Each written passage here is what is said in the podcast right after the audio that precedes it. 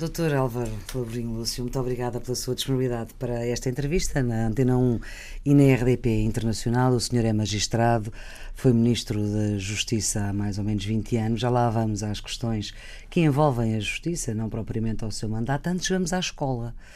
E a culpa é sua, o pretexto desta nossa conversa, se bem que não seja preciso, é o seu novo romance, O Homem que Escrevia Azulejos.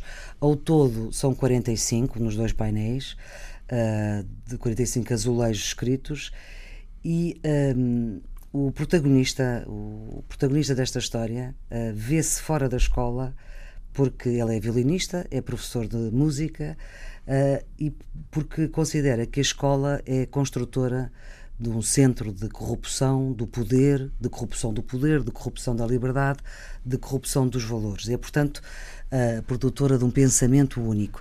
É esse o seu retrato da escola? Muito bom dia, muito obrigado pelo convite. Tenho muito gosto em estar neste programa e, se me permite, muito gosto em estar consigo. Muito obrigada. Eu não diria, vamos lá, nós estamos a falar de uma obra de ficção e, hum. portanto, estamos a falar, um, relativamente aos vários temas que ela trata, estamos a falar sempre de uma dimensão que ou tem um traço caricatural aqui, ou tem um traço mais exagerado além, uma dimensão simbólica sempre. Uhum e é nessa perspectiva que nós temos que abordar os vários temas que são trazidos à, à, à, atenção e ao interesse do leitor. Mas eu tenho muito essa preocupação acerca da escola. Evidentemente que o livro não é um ensaio, é um romance, Sim. eu gosto de repetir, e portanto o que está aqui colocado na, na boca, sobretudo, desse professor João Francisco, é alguma coisa que releva desta dimensão simbólica e que leva as pessoas a refletirem sobre aquilo que ele diz relativamente à escola. Portanto, digamos que não, há, não é um livro de autoria nesse sentido, não é um livro que expressa a opinião do autor do livro sobre as questões uhum. da escola, mas é um livro que leva a pensar e a pensar essa problemática. E eu, eu tenho hoje do uma, pensamento único. Do pensamento único, e eu tenho hoje uma preocupação grande relativamente àquilo que está a acontecer em geral na, na, nas sociedades modernas dos nossos tempos e, muito particularmente, daquilo que é o uso da escola como instrumento para cristalizar e para cimentar esse pensamento único. E isso, de facto, tem. Ou seja, de não criar cidadãos livres, críticos, com poder de reflexão sobre as coisas. Verdadeiramente autónomos, no sentido hum. de poderem ser senhores do seu próprio destino e, de alguma forma, serem senhores da sua opinião, da sua convicção, baterem-se por ela, lutarem por ela e terem espaço para o fazer. É pelo contrário. Há uma instrumentalização, em grande parte, uh, do, do, da própria criança e do jovem, desde muito uhum. cedo aquilo que lhes é proposto é proposto sempre numa perspectiva de objetivo final, que está muito comprometida com aquilo que é hoje o desvio do poder para o domínio da economia, das finanças e do mercado, e, portanto, toda a matéria da empregabilidade que é tratada na formação da criança e do jovem uhum. vai muito conduzida um, nesse sentido.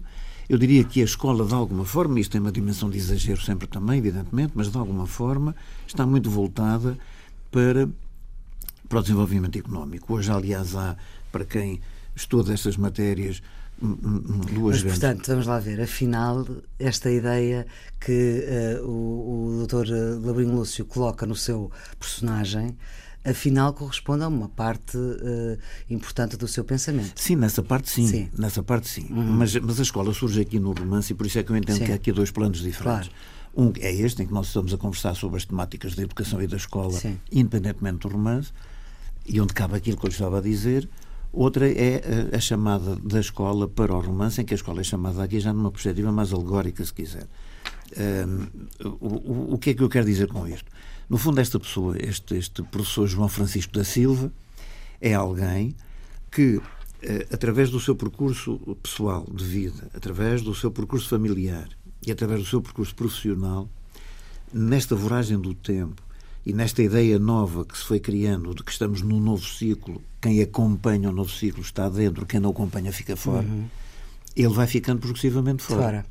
E ao, ficar, e ao ficar progressivamente fora, ele fica excluído da escola, primeiro, depois acaba por ficar excluído da família, ele deixa de ter a opinião válida no seio da família, depois acaba por ficar excluído no, no grupo dos amigos, na leitaria, onde ele ia tomar o seu café, e fica de tal forma excluído que passa a ser excluído de si próprio, deixa de saber quem é. Sim. A certa altura ele perde a sua identidade, não sabe quem é uhum. e passa e a viver passa de acordo do, com os livros que lê, e com, uhum. com, os personagens dos livros que lê. Evidentemente que estamos aqui no plano puro da ficção. Claro, com certeza que sim. Mas quando diz uh, que a escola que, que, tem um objetivo único, o desenvolvimento económico, uh, que falta à escola uma estratégia que devia ok, ter esse objetivo, mas também o da democracia e de formar para a democracia e para, para a, a democracia cidadania. para a cidadania. Eu acho que há hoje, eh, de facto, duas correntes e, e eu não tenho, por exemplo, nenhuma posição radical nelas. Eu entendo que elas são ambas válidas desde que sejam cruzáveis, desde uhum. que seja possível responder a ambas. Evidentemente que se nós temos uma educação que tem como objetivo formar para o desenvolvimento económico, ponto, nós deixamos tudo de fora da educação fora. tudo aquilo que é fundamental para a construção da personalidade, da autonomia, uhum. da capacidade de elaborar pensamento, por exemplo, de ser desobediente, ser desobediente crítico, que eu acho que é fundamental que se aprenda a ser desobediente crítico desde muito novo, desde muito cedo. Na escola. Na escola. Também na escola. Na escola, porque hum, para quando... poder depois mais tarde ser na sociedade? Exatamente. E ser desobediente crítico é aprender a dizer que não, aprender a, a, fundamentar o não que se diz e aprender a ser responsável pelas consequências do, do não. não. que se afirma. Isto aprende-se muito cedo. E, e portanto, aprende-se na escola, deve aprender-se na escola. Por outro lado, a aprendizagem da cidadania é a aprendizagem dos direitos eh, dos direitos do outro e do outro do outro, e é fundamental que nós não tenhamos medo de fazer isso. Repare, uhum. quando falamos de educação, a primeira ideia que nos vem à mente é logo a dos deveres. É preciso uhum. educar para os deveres. E nós dizemos, vivemos numa sociedade em que as pessoas não respeitam os deveres. Eu, eu acho que é importante respeitar uhum. os deveres, mas os deveres respeitam-se se se respeitarem os direitos, desde que sejam os direitos do outro. Uhum. Ora, se eu tiver uma educação deste tipo, eu tenho que compreender, sobretudo, e é aqui que eu coloco a questão, sobretudo, é que nós temos. Eu, eu falo da escola pública. E ao falar da escola pública, falo de uma escola de massas. Esta escola de massas é, é, é pautada absolutamente pela diversidade, pela total diversidade. Nós temos dentro da escola hoje toda a sociedade. Exatamente. E ao estar lá toda a sociedade, a escola é marcada por, uma, por um traço de heterogeneidade absoluto.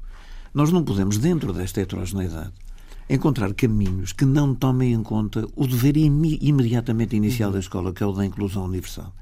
Eu não aceito que nós tenhamos uma escola com ensino obrigatório até o 12 ano, que é fundamental, e não tenhamos o propósito de inclusão universal de todas as crianças que frequentam a escola. Uhum.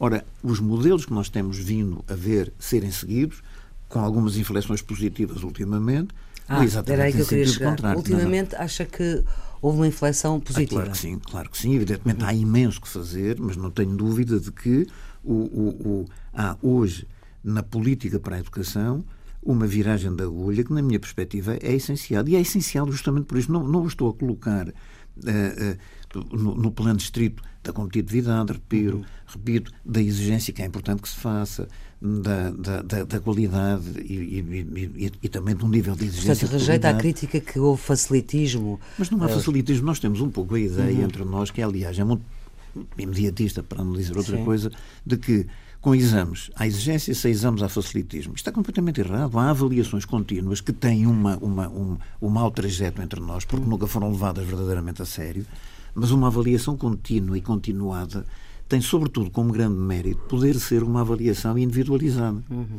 E isso é que me parece que é hoje absolutamente essencial. Eu não posso pegar numa escola de massas criar uma ideia que é puramente fantasiosa, de que há um meio e que atire toda a educação para o meio. Isto era assim na escola burguesa numa escola de massas, marcada pela diversidade, nós sabemos que a diversidade não tem meio. Na uhum. diversidade, as doutor... pontas são iguais ao centro, a gente sabe lá onde é o centro, onde são as pontas na diversidade. O, o Dr. Labrinho Lúcio eh, já está reformado, já está uh, jubilado, mas continua a dar aulas, está jubilado como magistrado, mas continua a dar aulas e é presidente do Conselho Geral da Universidade do Minho. Na universidade também vê essa tendência para o pensamento único? Ou a universidade também? Também vejo, também vejo, hum. também vejo, até porque naturalmente o, o, há aqui um trajeto que acaba por eh, conduzir necessariamente aí se nós não fizermos uma inflexão na base. Evidentemente que na universidade, pela natureza das coisas, até porque há um maior desenvolvimento etário já dos próprios alunos que frequentam, porque há um claro. pensamento instalado nas várias áreas, eh, nomeadamente no domínio das ciências sociais e humanas, onde há, evidentemente, uma visão muito crítica também do modo como se concebem os, os, os programas, os planos de ação, mas há um pouco isso na medida em que nós continuamos a ter hoje uma visão da educação que é muito marcada por um pragmatismo muito voltada para a eficácia. Uhum. Isto é importante, é bom que se tenha a noção de que nós não estamos aqui em alternativas que se anulam uma à outra.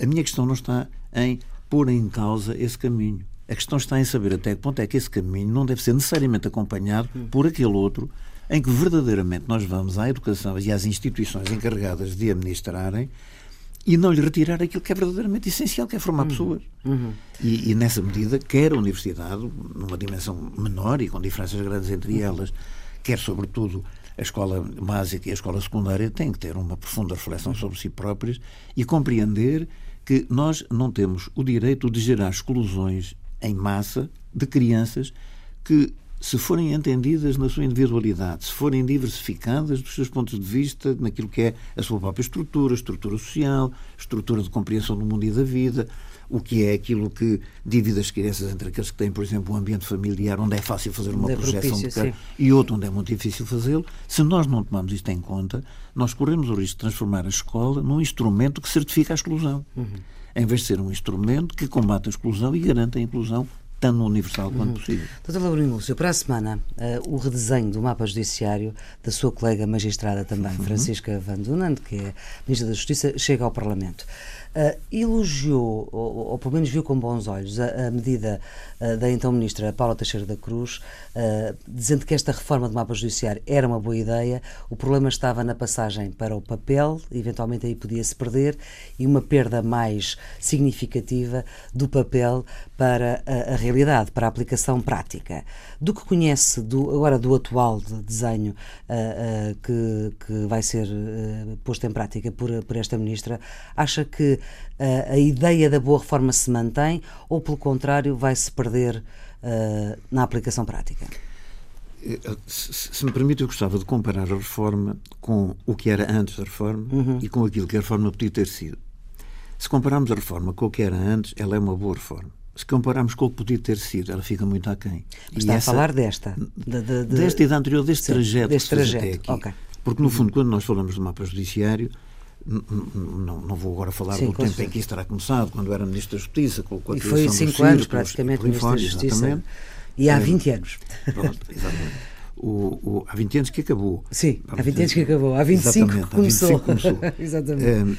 É, mas, enfim, eu acho que, acho que é pacífico aceitar que esta ideia de, de, de, de organização de um núcleo central eh, de organização judiciária vem desse tempo, com a ideia do círculo, não necessariamente os tribunais de círculo, mas do círculo enquanto comarca alargada, uhum. que concentrasse todos os instrumentos necessários para poder responder até interdisciplinarmente à administração da justiça.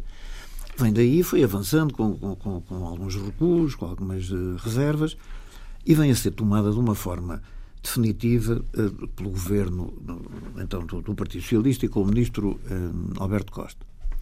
É ele que faz a, a primeira versão do mapa judiciário, essa versão do mapa judiciário Cruz, tem um avanço importante. Depois a, doutora Paula Teixeira da Cruz intervém sobre ela, reduz o número dos círculos uhum. que estavam previstos. Sim. Eu aqui uh, acho que foi pena que isso tivesse acontecido, porque eu, mas aí estava muito condicionado pelas posições da Troika e, portanto, seria necessário responder a isso. E agora, e agora?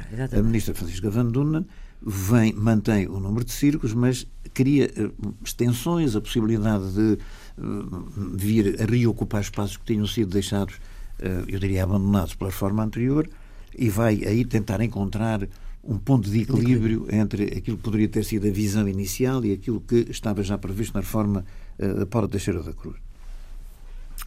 Eu julgo que esta perspectiva, do meu ponto de vista, é preferível. Hum. Continuo a achar, e tenho pena, que ao ter-se feito tudo isto, nós tínhamos entrado muito num modelo que é muito típico entre nós, que é de, de, de de, de, de, introduzir algumas emendas e, e, a certa altura começa a haver umas esquírolas no meio de tudo isto em que a, a, coesão do sistema perde algum sentido. Acha que Apesar cai tudo, esse risco? Eu, eu, eu, eu, receio que haja esse risco, embora continue a dizer, esse risco é um risco que só existe se compararmos a reforma com o que ela podia ter sido. Uhum. Comparando com aquilo que era anteriormente. Apesar de tudo, esta situação é melhor e é melhor essencialmente porque nós trabalhamos aqui já. Uh, o, o, termo especialização é hoje já incorporado no, uhum. no, no, no sistema e no discurso sobre o sistema. É certo também que temos de ter algum cuidado quando falamos de especialização, porque uma coisa é ter tribunais especializados Outra coisa é ter técnicos especializados dentro dos tribunais. Isto é, nós temos tribunais de competência especializada, mas não temos especialização específica relativamente a cada um dos magistrados hum. e é necessário que isso aconteça. Mas é um caminho é um primeiro passo que me parece importante. Vamos a outra ideia. A ideia do Presidente, nesta uh, abertura do ano judicial, do Pacto de Justiça, em que se começa uh, ao contrário do que é costume. Uh, ele, no fundo, pede aos agentes, aos atores da Justiça, que se entendam entre si e, quando se entenderem, cheguem ao poder político e dizem: Olha, nós queremos isto. esta é uma ideia. Eu, eu, eu, tenho ouvido o Sr. Presidente hum. da República desde que ele foi empossado e há muito tempo que eu andava à espera de encontrar um ponto onde eu pudesse não estar de acordo com ele. Felizmente encontrei que é esse. Então. Porque eh, eu percebo a intenção dele. Eh, e percebo inclusivamente a, a, convicção que ele tem da bondade desse caminho. Hum. Eh, eu devo dizer que não acredito nele e, portanto, não é uma questão. Não acredita porquê? Porque acha que eu, os agentes eu, eu, de justiça não se põem de acordo. Digo, eu, eu, porão, mas isso, se calhar, é que é o perigo. Porque Uh, o, o, o, que é que eu penso relativamente a isto? Isto não é até uma questão de estar, em, estar de acordo ou em desacordo quanto ao pensamento. Claro. É mais uma questão de estar de acordo ou em desacordo quanto à eficácia desse trajeto. Uh, eu julgo que nós temos que perceber que as grandes questões da justiça hoje têm muito que ver com uma dificuldade de relação entre o que é a concepção do, do, sistema de justiça no seu todo e o que são as exigências exteriores a esse sistema de justiça. O que é que se passa hoje na comunicação social, o que é que se passa no cotidiano da vida do, do, dos portugueses e de, das empresas, etc. Como é que nós ligamos uh, este, esta duplicidade de interesses, ambos legítimos, embora oriundos, do ponto de vista do seu fundamento, de matrizes diferentes e, hum. portanto, de racionalidades diferentes. Nós estamos habituados, quando falamos da justiça, introduzimos uma racionalidade que é tradicional, que é a racionalidade clássica e, não nos damos conta de que há hoje um conjunto de outras racionalidades que interpelam a justiça. E a justiça entende que não tem que responder a essas racionalidades, visto que tem a sua própria. Isto era assim de antes. Se quisermos no limite, eu aliás recordo de uma entrevista que, que, que me fez há uns tempos, uhum. justamente uhum. neste programa, em que nós falávamos do, do sentido atual da divisão de poderes. Uhum. E eu continuo a dizer a mesma coisa porque não mudou nada a partir daí. Eu sou um defensor, uh, óbvio, tenho que o ser, como, como magistrado que fui a vida toda, da divisão de poder. E, portanto, Mas cabe... o que eu sei é que hoje os poderes estão eles próprios muitíssimo mais divididos. O que é que Sim. me importa a mim falar de independência dos tribunais quando falo em poder judicial, poder executivo e poder legislativo, quando eu sei que provavelmente o poder que mais pode influenciar a administração da justiça é o económico, é o financeiro, etc. Portanto, como é que eu hoje incorporo dentro do sistema de justiça esta outra forma de ter poder e de exercer poder? Por outro lado, quando eu ponho a questão nestes termos, hum. como é que eu sou capaz de entrar dentro do sistema de justiça e dizer é preciso abolir qualquer visão corporativa do interior do sistema, porque ele tem que ser modificado de fora para dentro. E é nesta perspectiva que eu entendo. E, portanto, tem que, que ser o poder político. Tem que ser de fora para dentro. Agora, o que eu entendo também é que isto tem que ser feito em concertação. E é em concertação institucional. Daí a defesa que eu continuo a fazer, uhum. de que o Conselho deve incorporar elementos também do poder político, etc. Porque é em cooperação uhum. e em coordenação que nós podemos lá chegar. Uhum. Se não o fizermos, há uns anos houve o Congresso da Justiça em Portugal. Sim. Foi uma iniciativa bem interessante. Mas eu recordo-me de quando eu estava a acabar, eu havia o então senhor bastonário da Ordem, sido o promotor do Congresso, o doutor José Miguel Júdice, sair da aula magna e dizer foi difícil, mas finalmente chegámos a acordo. E eu estava em casa, ouvi e disse, pronto, não vamos tirar daqui coisa nenhuma. Porque, porque é preciso que se perceba que há conflitos internos, há conflitos que o conflito também faz parte. E o conflito faz eh, parte. Faz parte e, portanto, exatamente. isto tem que ser de facto trabalhado, mas tem que ser trabalhado é nesta ideia de que nós temos que partir do dissenso e, a partir desse dissenso, criar cooperação e criar corresponsabilização. E não partir de uma ideia de consenso que é absolutamente redutora, Exatamente. necessariamente. E se for redutora, não nos leva a resultado nenhum. Uhum. Dr. Leandro Lúcio, há dois anos, numa entrevista ao Sol, dizia que o aumento do poder dos juízes era uma evidência e que, pela natureza das coisas, uh, vão, ter, vão ter os juízes cada vez mais poder. Uh, e é necessário que também sejam, ao mesmo tempo, mais responsabilizados. A realidade próxima acha que lhe está a dar razão? O, o, eu não sei o, o, que é que a Maria Flor Pedroso tem no seu espírito quando fala da realidade próxima. Hum. Uh, mas eu, eu vou falar uh, uh, a partir daquilo que, te, daquilo, que tenho eu no meu espírito. Claro. Tá um, eu julgo que sim, eu julgo que a realidade próxima me dá razão, na medida em que, um, havendo como há, e repito, uma imensa disseminação de poder, havendo como há uma imensa necessidade também de pluralizar os objetivos da justiça, porque a justiça não pode ser, uh, na sua essência, eficaz, mas não pode deixar de o ser. E, portanto, como é que nós julgamos? A justiça não pode ser, na sua essência, eficaz? Na sua essência. A justiça não existe para ser eficaz. Então, o que ela tem para... é que ser para resolver os problemas concretos das pessoas. O que ela tem é que ser eficaz também. Isto é, eu não posso organizar uma justiça apenas para ela ser eficaz, é isso que eu quero dizer. Ah, ok. Não é? Sim. Portanto, a justiça é uma coisa de fundo. E, e, e, cuja essência é marcada fora de uma dimensão de eficácia. Depois é necessário, enquanto ela se transforma em serviço, que ela se preste de maneira eficaz. Agora, há uma estrutura interior. E é curioso, mas é curioso essa, essa dúvida que colocou, porque se nós verificarmos, nós hoje falamos em Estado de Direito. E quando nós colocamos a questão da eficácia, eu gostava de deixar isto muito claro, eu sou um claro defensor da eficácia da justiça, de, hum. queria que isto ficasse inequivocamente uhum. afirmado. Mas quando nós colocamos a questão da eficácia, apetece perguntar se nós estamos a falar de uma justiça que opera no Estado de Direito Democrático e Social ou se estamos a falar de uma justiça que opera num Estado de economia liberal de mercado. Se nós temos um Estado de economia liberal de mercado, então a justiça tem que ser eficaz. Ela é fundamental para o mercado, é uhum. fundamental para o mercado numa perspectiva liberal do próprio Estado. E, portanto, de compromisso com a economia e de do advento e do triunfo do mercado sobre valores concretos que, no fundo, determinam uhum. no Estado de Direito aquilo que deve ser a justiça. Para essa justiça, para essa, para essa perspectiva do Estado de economia liberal de mercado, a justiça tem que ser eficaz. Mas então aí ela pode, ser, pode, pode reduzir-se à, à decisão. Isto é, caricaturando, se me permite, para voltar um pouco à legitimação romanesca, uhum. caricaturando, eu diria que basta ter uma pessoa que seja impoluta, seríssima, a quem se dá uma moeda que ele deita ao ar. Caras, ganha uma das partes, cruas, ganha a outra. E pronto, se ambos concordaram, está feita a decisão. Uhum. É uh, inequívoca, objetiva, imparcial e eficaz. Uhum. Quer-se uma justiça num Estado de Direito Democrático e Social. Então tem que se dizer a decisão é muito importante, mas é preciso tempo para o julgamento tem que se julgar. E para se julgar, nós estamos noutra dimensão. E aí, no julgamento, é que a justiça adquire a dimensão essencial que eu referi ao princípio. Agora, no Estado de Direito Democrático e Social, a eficácia é também um valor do próprio Estado de Direito. E, portanto, a justiça, agora sim, nessa dimensão, tem que ser eficaz. Mas esta eficácia é diferente daquela de há pouco. Uhum. Doutor Labrinoso, o senhor é magistrado uh, e é juiz uh, jubilado. Alguma vez se sentiu investigado, ameaçado, escutado? Não, não quer dizer que não tenha acontecido, mas não sei se aconteceu, se não aconteceu, sobretudo hum. escutado não faço ideia, não sei, que não é evidente.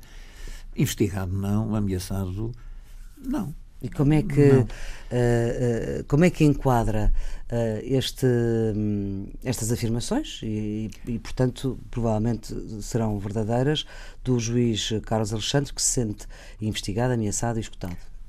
Eu enquadro como um juiz que em concreto diz que se sente ameaçado, investigado e julgado. É, é, o sentimento dele, ele tem que dizer como e porquê.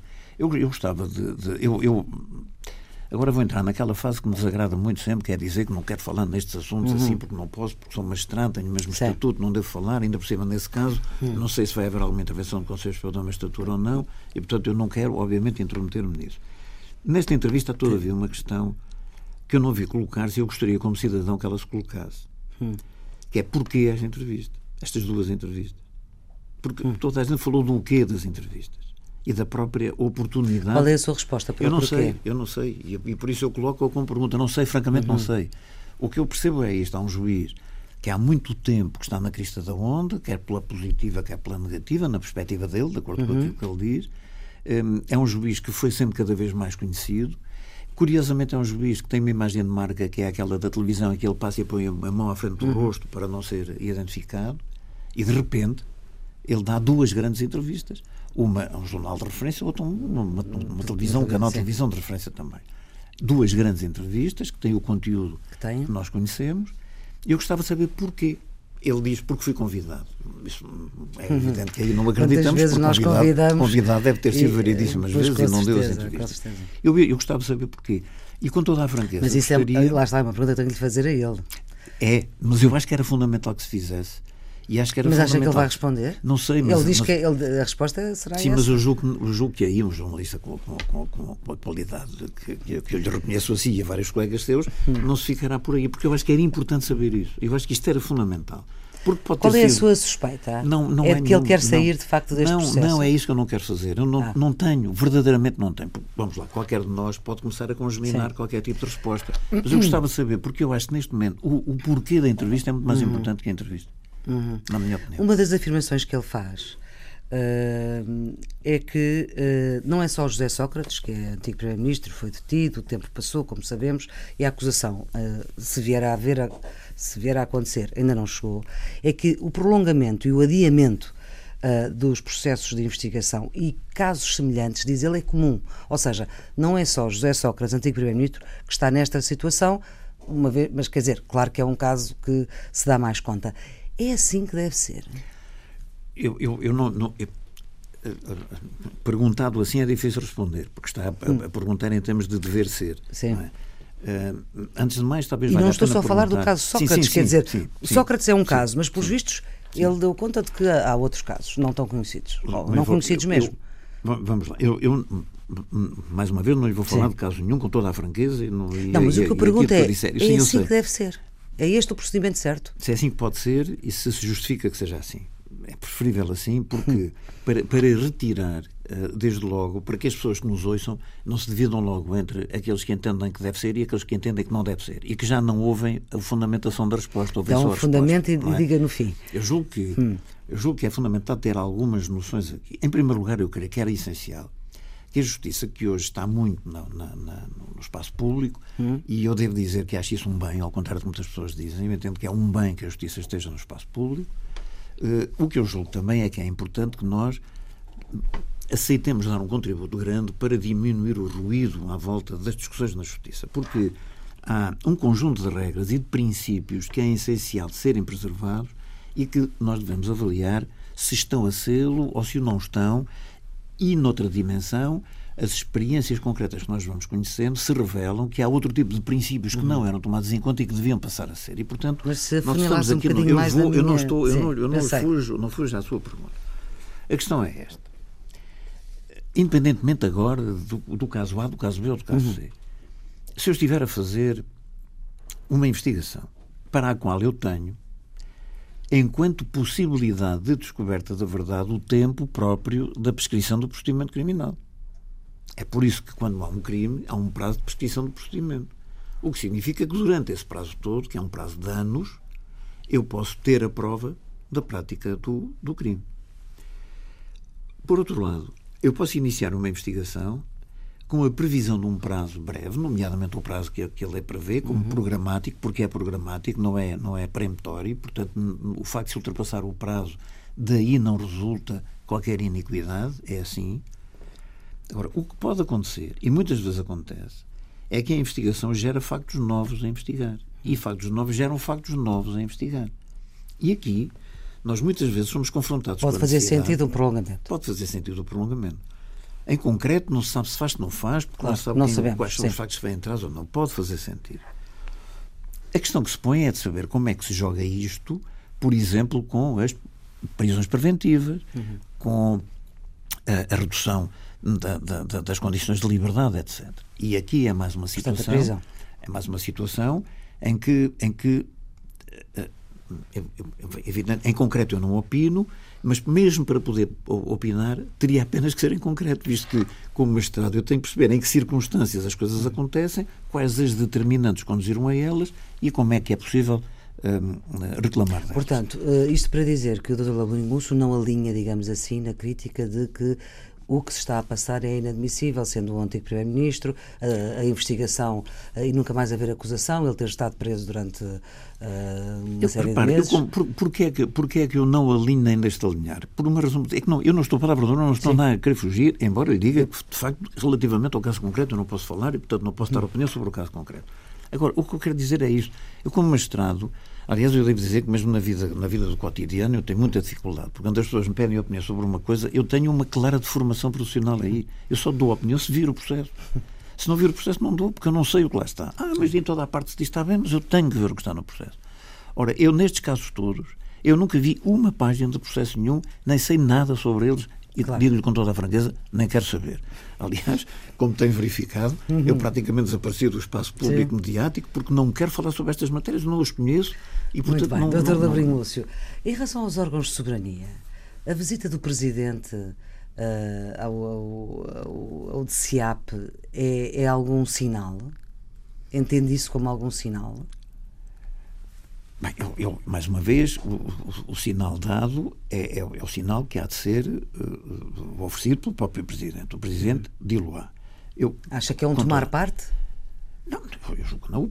O, facto do Presidente, se o Presidente visitar o DCIAP, se não visitar mais coisa nenhuma, nós ficamos a saber que o Presidente visitou o DCIAP. Se o Presidente visitou o DCIAP, visitar os tribunais, está na abertura do ano judicial, está o Presidente, como Presidente que é, como mais alto magistrado da nação, tem uma visão global sobre o funcionamento do sistema e procura conhecer, uhum. procura eventualmente até eh, apoiar o tipo de atividade que se faz, visto que nós não temos um, um órgão, nomeadamente o Ministério Público, que esteja adstrito exclusivamente a um processo. Uhum. Pelo contrário, e é um dos aspectos hoje centrais da investigação criminal em Portugal e da necessidade de nós podemos ter também aí alguma eficácia no combate a uma criminalidade que é altamente lesiva dos valores democráticos e, portanto, acho muito bem que o Presidente da República manifeste o seu apoio à necessidade de ser credível na investigação, de dar instrumentos à investigação, não é ele que os dá, mas dá a necessidade uhum. de os dar, e, portanto, não vejo, com toda a franqueza, que houvesse uhum. aí o, o, o, qualquer leitura que pudesse ser induzida uhum. a uma tomada de posição sobre um qualquer processo em concreto. Quando uh, ingressa na política, o senhor é independente e mantém-se independente desde, desde sempre. Foi convidado por Fernando Nogueira, eu creio que, é, que, que era Ministro da Defesa, estamos a falar há 20 anos. Uh, creio que é o seu único amigo na política? Porque já era não, antes, não, não é? Não, não, não, não, mas pronto, mas é. Não é assim nesse sentido. Sim. Vamos lá. Eu, eu, eu tenho na vida política, criei relações. Eu, eu quando, quando, Mas um aquelas dia amizades. Disse, quando um dia disse, amizade forte, amizade. Hum. É Fernando Nogueira, não Pronto. queria amizades fundas das, na política. Exatamente.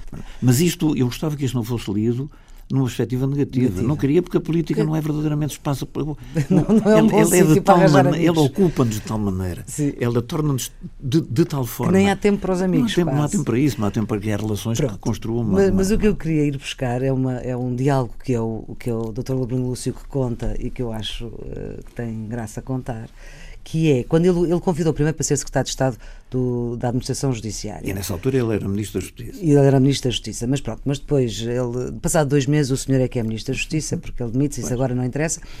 Uh, e hum, uma das coisas que o Dr. Laurindo Lúcio lhe diz é assim: Mas eu nunca votei no PSD. Uhum. Uh, e ele diz: Não faz mal, vai passar a votar. E o Dr. Labrinho Lúcio diz uh, um, que, sim senhor, votou. Isto passaram 20 anos. E o que eu lhe pergunto, e como falou nisso, senão não fazia esta pergunta que é quase inconstitucional, que é, tem sido sempre assim, daí para cá? O, o que é em termos de voto? Sim. Não, eu, eu Essa é que é a pergunta inconstitucional. Eu, sim, mas eu dou uma resposta sim, constitucional. Claro. Uh, uh, em termos de voto, uh, durante o tempo em que eu estive ligado ao PSD, só teve uma vez, porque só teve que votar uma vez, porque. Não, não, foi mais do que uma. Houve autárquicas, houve, ah, houve sim, duas claro, eleições sim. para a Assembleia tá bem, Legislativa, estava a falar houve a Presidência sim. da República, da pessoa Cavaco Silva. Uhum. Um, mas já agora deixe-me dar dois sim. dados, porque a história toda é que faz sentido no seu certo. conjunto. Quando o, o Dr. Fernando Guerra me convida, ele começa por dizer: Você tem um discurso sobre a justiça, venha executá-lo. Sim. Se me der condições, eu. Dá-me condições. Sim. Ele, ele, aliás, perguntou condições financeiras. Eu disse não, porque essa já sei que não dá.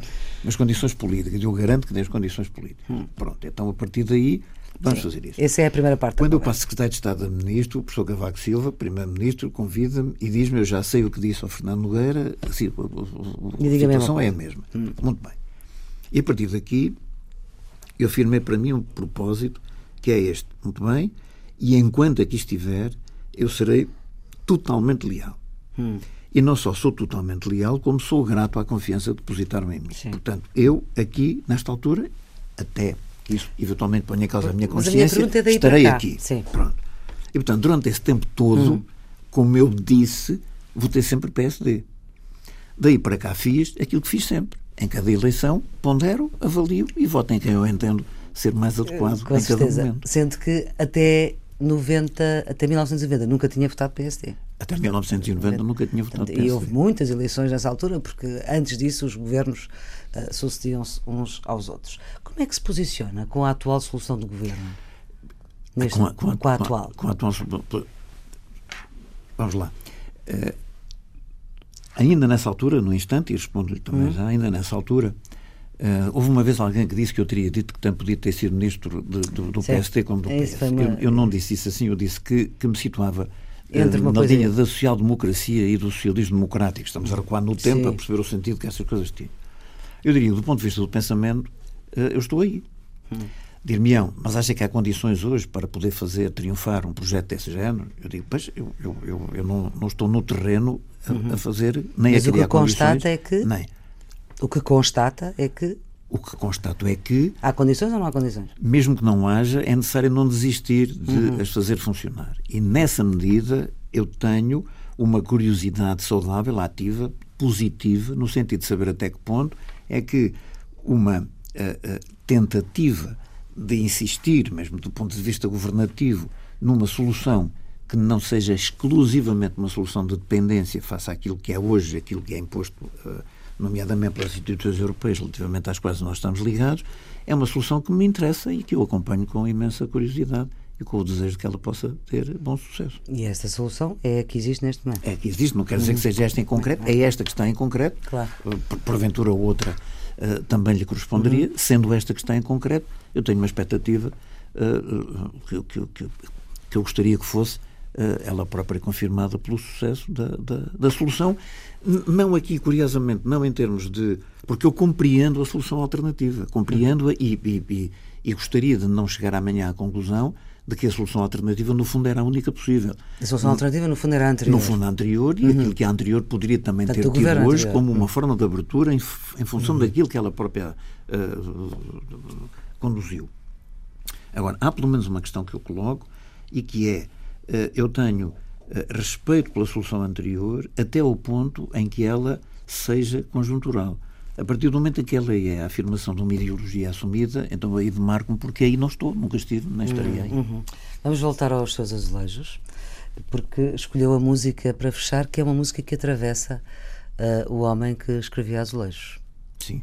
E porquê? E que música é que é? A música é o, o, o, o segundo andamento, que é o andágio do concerto para violino de Max Bruch, uh, o concerto número 1 um para violino de Max Bruch, um, e que tem uh, uma.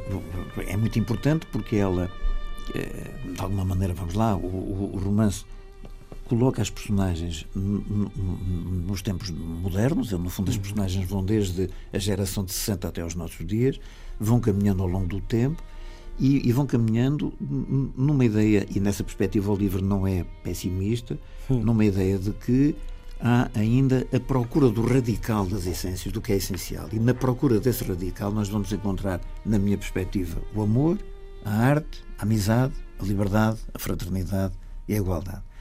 E, e procurando o radical destas ideias, nós somos capazes de ter uma outra perspectiva de construção do futuro.